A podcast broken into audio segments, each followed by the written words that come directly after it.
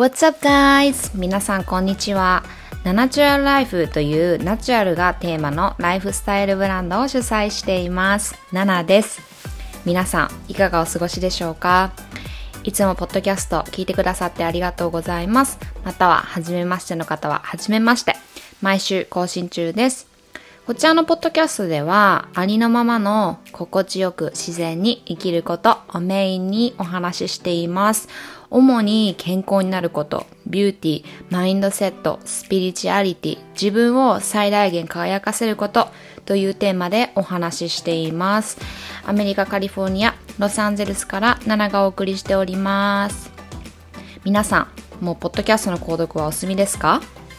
購読すると毎週自動的に新しいエピソードがダウンロードされます。ドライブ中や電車の中、家事をしているとき、料理をしているとき、ソファーに腰をかけながら、ほっと一息、リラックスしながら聞いてくださいね。はーい、皆さん、お元気でしょうか？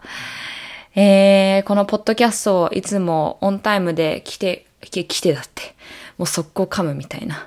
聞いてくださる方が、えーいらっしゃいましたら、ごめんなさい。めちゃくちゃ久しぶりになってしまいました。はい。ちょっと2週間ぐらい空いちゃったかな。なんか、毎日、ポッドキャスト撮らなきゃ、ポッドキャスト撮らなきゃ、ポッドキャスト撮らなきゃっていう、あの、ミニナナが私の中でいたんですけども、なんかどうもね、どうも、心が、ざわざわしていて、ざわざわしていて、表現合ってる？なんか落ち着いてマイクに向かってみんなのことを思いながら話せるっていう、あの、心の余裕がちょっとこの2週間なかったっていうかね、あの、別に何があったとかいうわけではないんですけども、あの、はい。そして、あの、遅くなってしまいました。I'm back! 私は、はい、いつでもここにいます。みたいな曲あったよね。うん。はい。えーっと、来週ですね、私のナナチュラルライフから新しい蜂蜜がやってきます。まあ、それもあってね、ちょっとバタバタしてたんですけど、まあ、昨日その蜂蜜の搬入があってですね、あのー大きなトラックで、あの、パレットで運ばれてきたんですけども、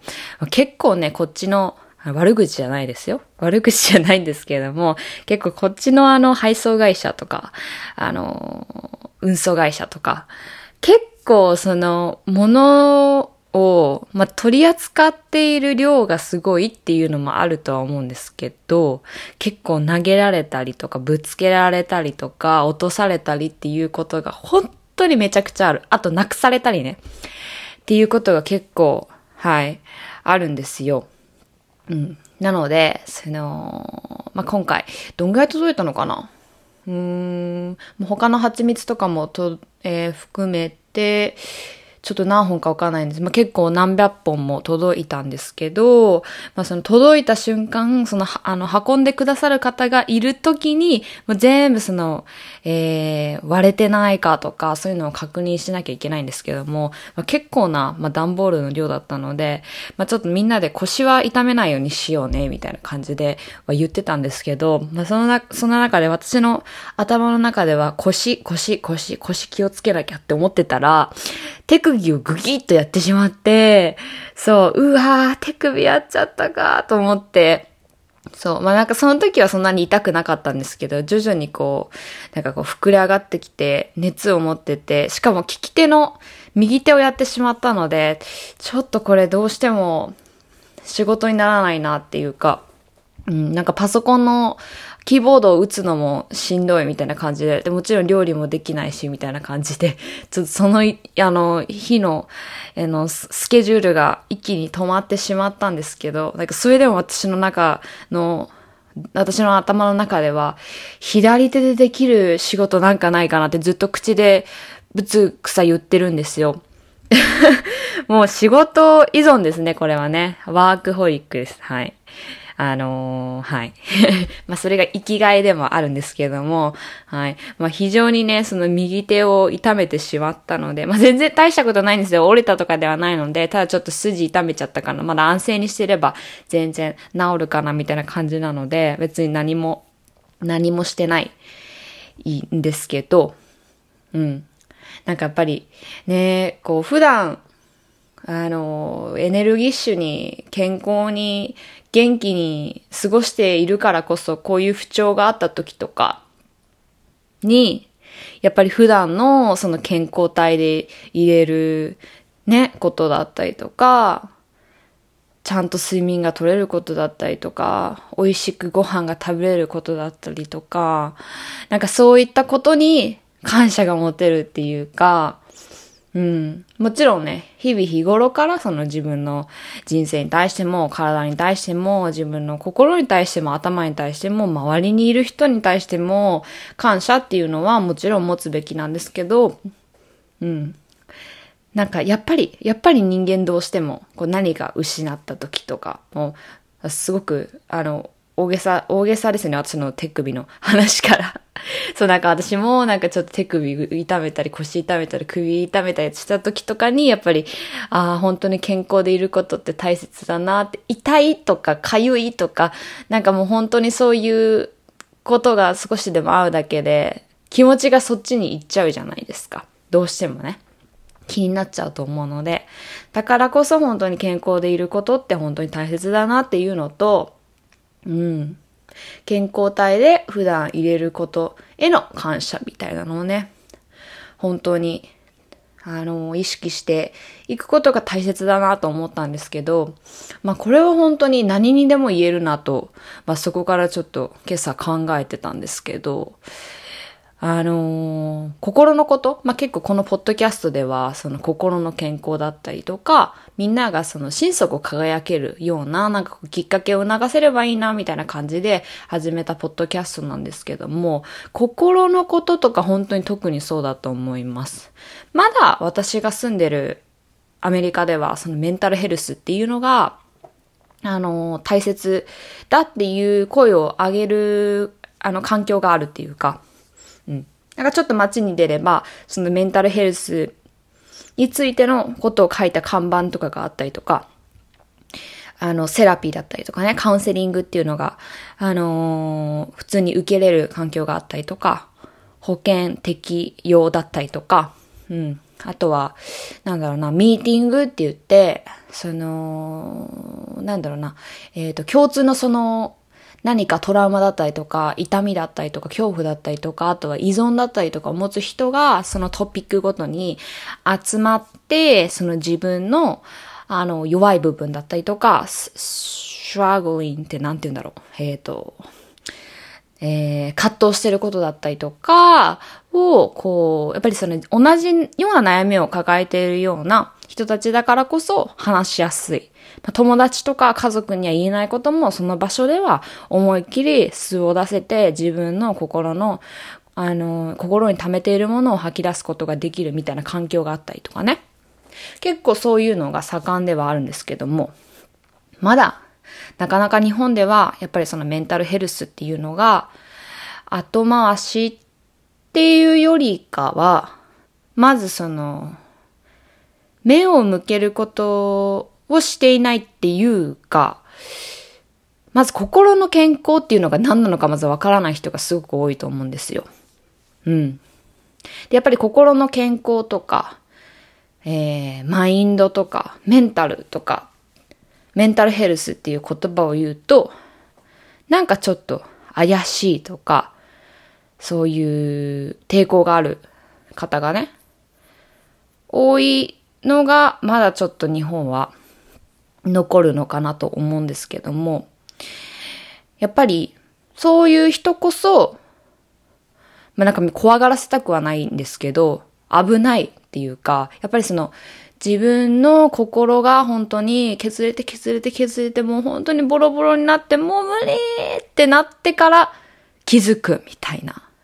うん。しかも、その心が悲鳴を上げてくれるわけではなくて、やっぱりそこのその心の声っていうのは、常に常にその私たちの感情っていうか、うん。まあ、感情っていうのを通して私たちに、私たち自身にそういう、えー、自分の本当の感覚だったりとか感じるものっていうのを伝えてくれてる。まあそれが、まあ、嬉しいっていう気持ちだったり、悲しいって気持ちだったり、怒りだったり、イライラしたりとか、焦ってしまったりとか、怖いって思ったりとかね。まあ本当にそれが自分自身の心の叫びっていうか。うん。まあそういうのを、例えば、あの、もう本来ね、人間は、やっぱりそういうのを感じたらすぐに表に出すことができる。そういう動物であって、だから赤ちゃんとか、やっぱりお腹空いたら泣き出したりとか、ちょっと悲しい、ママがちょっと離れたから悲しいって言って泣き出したりとか、まあ子供とかもそうだと思うんですよね。なんかこれが欲しいのにダメって言われたから悲しい、うわーみたいな、そういう感情、感じたものっていうのを表に出すことができる。けど、やっぱりこのソサイリーの中で、やっぱり、うん、自分の感情は、あの、押し殺さなきゃいけないだったりとか、大人な対応をしなきゃいけないとか、大人な素振りをしなきゃいけないとか、感情を表に出すなんて大人じゃないとか、やっぱりそういうのが、まあこれは日本だけでじゃないですよ。アメリカもあるとは思うんですけども、まあ日本はどっちかっていうと、やっぱり、まあね、昔からのバックグラウンドとかを考えると、やっぱりみんな生まれ育った環境っていうのがすごくやっぱり似ている。やっぱり人種がね、ほとんど一緒なので、まあアメリカとかだったら本当にいろんなカルチャー、いろんな国、いろんな人種、えー、肌の色も違う、髪の質も違う、目の色も違うとかね、その、共通していない、共通していないじゃない、なんだろうな。えっ、ー、と、バックグラウンドが違う人たちが集まっているから、普通っていうのがまず存在しない。けども、やっぱり日本は、やっぱりそういうアイランドだし、えー、まあ人種も一緒だし、えー、食べてきたものとか、見てきたものとか、育ってきた環境とか、えー、学んできたことだったりとか、もう大体その、大体の人がえー、同じような環境で育ってきてると思うんですけども、やっぱそういった中で、ちょっと、ちょっとそこからずれていると、その普通じゃない。ね、この前のポッドキャストでも話したと思うんですけれども、普通じゃないっていう感覚に陥る方が、えー、まあ多いっていうか、まあそういうふうに、えー、なんだろうな。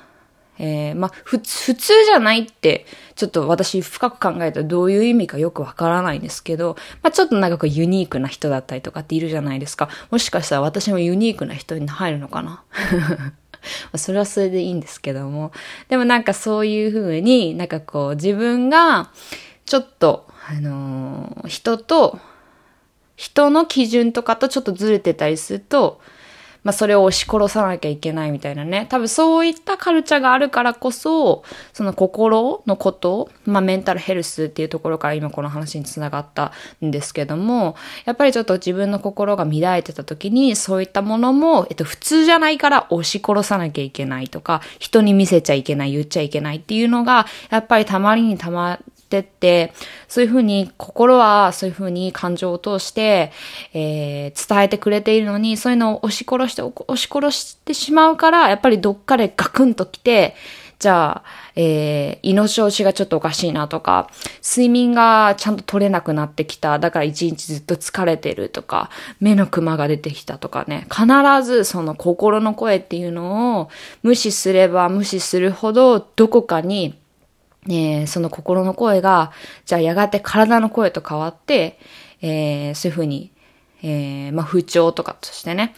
現れるっていうのが、あの、本当にそれは、えー、人間の本質っていうか本能っていうか、まあ、そういう部分なので、本能を押し殺すっていうことは、やっぱりそういうふうに何か、うん、ガクンと、あのぐらつく時が来るとは思うので、だからこそやっぱりその体をね、あの、やっぱ健康健康っていうとやっぱり体の健康、食べるものとかそっちに目が行きがちなんですけども、心の健康っていうのも同じぐらいっていうか本当に何よりもまずは大切。うん。で、何が大切かって言ったらやっぱりその自分が普段、えー、感じ取ることだったりとかを、あのー、あの、かそのまま感じていいんだよっていうのをね、うん、押し殺す必要はないし、うん、もちろん、その、なんだろうな、やっぱり自分の感情を見せて来なかった人からすると、じゃあ、えー、その自分が感じること、えー、外に出してもいいんだよとか言った時に、やっぱりその表現の仕方すらわからないから、やっぱり、うん、またその同じ場所に戻ってきてしまうとかね。私とかだったら結構そうだったんですけど、まあでもなんか私はすごく、なんだろうな、えっ、と、感情、感情感情をまあ出すのは苦手ではなかったかな。苦手ではなかったけど、やっぱり出すことで恥ずかしいっていう感じる瞬間は確かに今考えたらありましたね。うん。やっぱりもちろん、今、もう私の話をすれば、今仕事をしていて、会社を経営していて、やっぱり、あのー、働いてくれる子たちがいるからこそ、なんかやっぱり、こう自分がしっかりしなきゃいけないなっていう一面ももちろんありますし、その、えっ、ー、と、みんなでその働いてもらっているっていうよりか、私は私がみんなのために働くっていうスタイルを、スタイルっていうかそういう気持ちをずっと持っていきたいなと思っているので、ってなると、やっぱり私が、えー、どんなそのマインドでっていうか、どんな雰囲気で、えー、その場にいるか、みんなといるかっていうのがすごくやっぱり大切になってくると思うんですけど、やっぱり何かをこう押し殺して押し殺していると、やっぱり私も、あのー上に立ってようが苦し苦しくなる時はあるので、まあね、一回ね、みんなの前で泣いたことがあるんですけど、うん、なんかやっぱりそういう風に、でも多分そういうのって、えー、職場で泣く、ボクスが泣くとか本当に大人げないとかね、やっぱりそういうジャッジメントに変わってしまうとは思うんですけども、うん。なんか、あのー、まあ、もちろんその、そういうことを言ってくる人もいるかもしれないし、言われたこととかもあると思うんですけども、なんか、あね、人間、ミスっていうか失敗っていうか、やっぱりそういうふうに、うーん、こうすべきだったなって思うことがもしあったとしたら、あの、あったとしたらって、そういうことをしないとやっぱり気づけないことって必ずあるし、学べないし、次に活かせないし、変わっていけないと思うんですよ。だから自分が取ってしまった行動に対して恥じて、恥じている人とかがもしいたら、多分そういうのがね、どんどん心の中に溜まっていってしまうと思うんですけども、その時があった頃からこそ何か変われた部分っていうか、自分の心が強くなれたきっかけだったりももしかしたらするかも、もしかしたらそういうかもしれないし、ただそれを、ただただ自分がそれを最小評価しているだけなのかもしれないので、うん。もしね、そういう自分の心の中に何か溜めてるものがあったら、それは、あのー、手放して大丈夫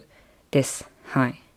で、そうだなじゃあなんか自分の、うーん、心に素直になるために、そうだなだからやっぱりそういう自分の感情に向き合うだったりとか、自分の感情を溜めすぎずに、こう、うまくこう出していくためにはどうしたらいいんだろうみたいな。まあそこで悩む方悩む方っていうかやっぱさ、その方法だったりとか、その感、まあ方法じゃないですね。まあそういうのは本当に感覚的、瞬発的なものだと思うので。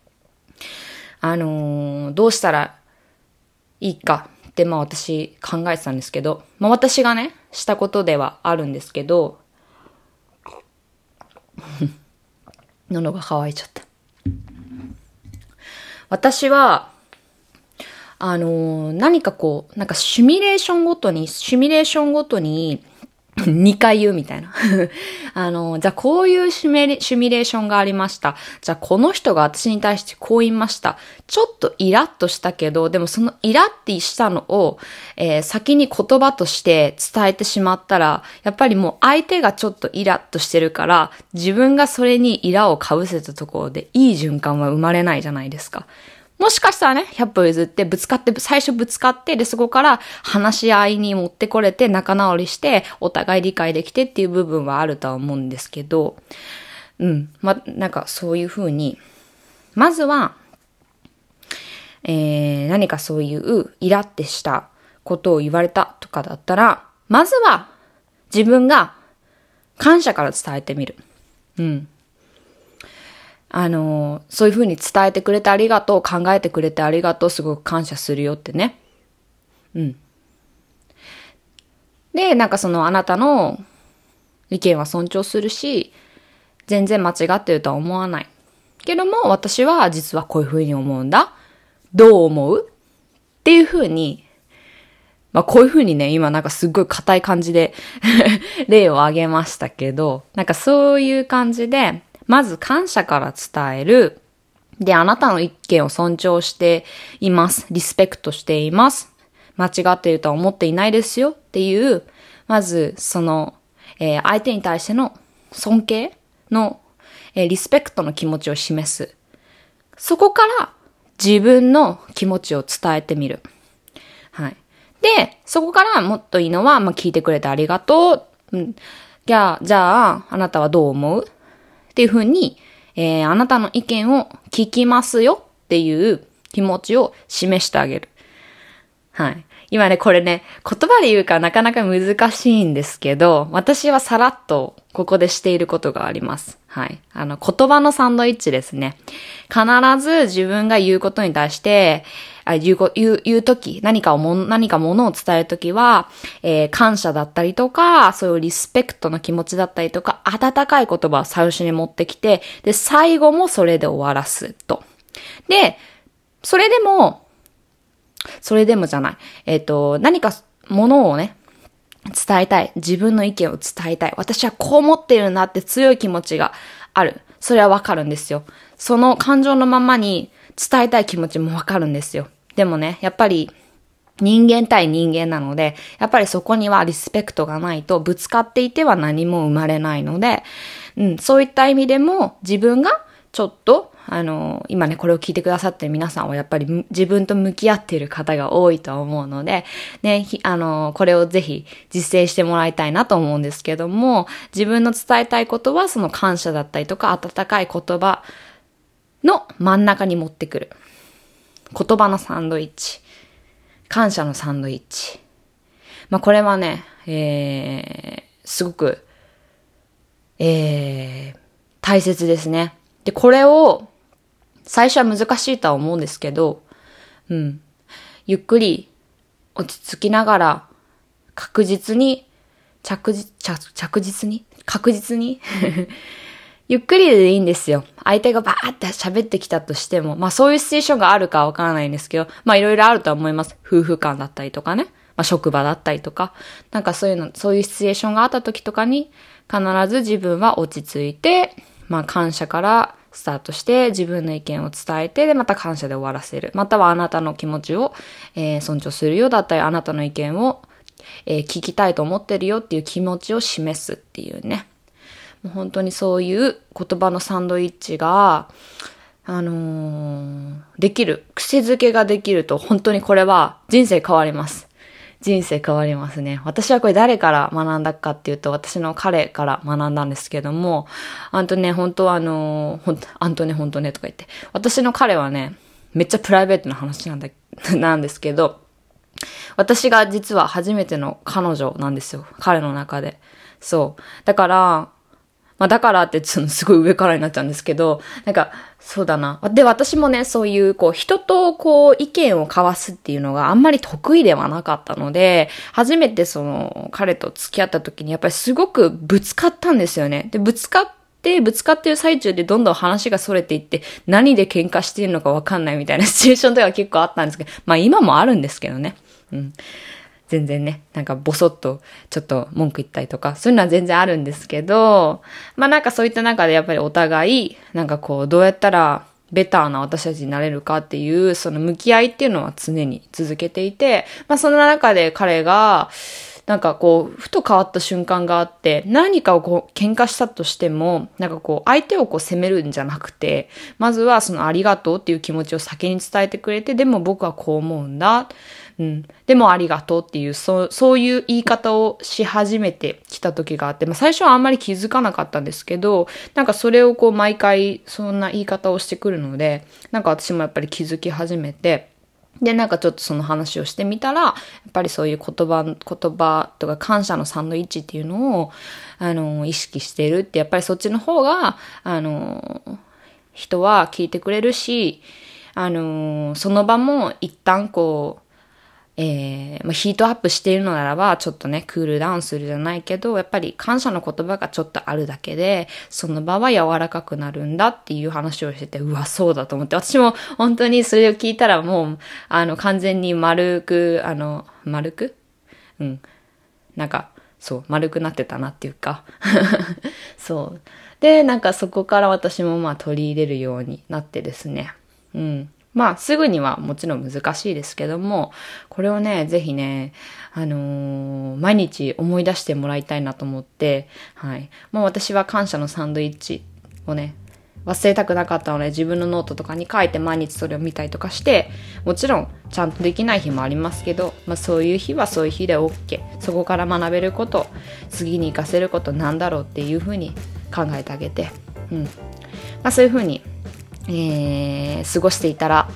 人への伝え方っていうのが大幅に変わりました。うん、っ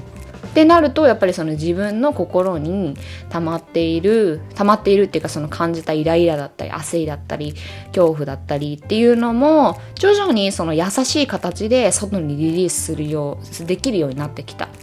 っていうのがあってですね。はい。まあまあそういったものがやっぱり心の健康メンタルヘルスを保つっていうところとやっぱり体の健康にもつながるのかなと思ってですね今日はこの話をさせていただきました。はい。是非皆さんも感謝の言葉のサンドイッチやってみてください。はい。ではでは最後まで聞いてくださってありがとうございました。あと20分ぐらいで、えー、仕事がスタートするのではい。ちょっと仕事に行ってきたいと思います。それでは皆さんえー、今日も素敵な一日になりますようにまたは一日お疲れ様でした。最後まで聞いてくださってありがとうございます。それではまたねバイバーイ。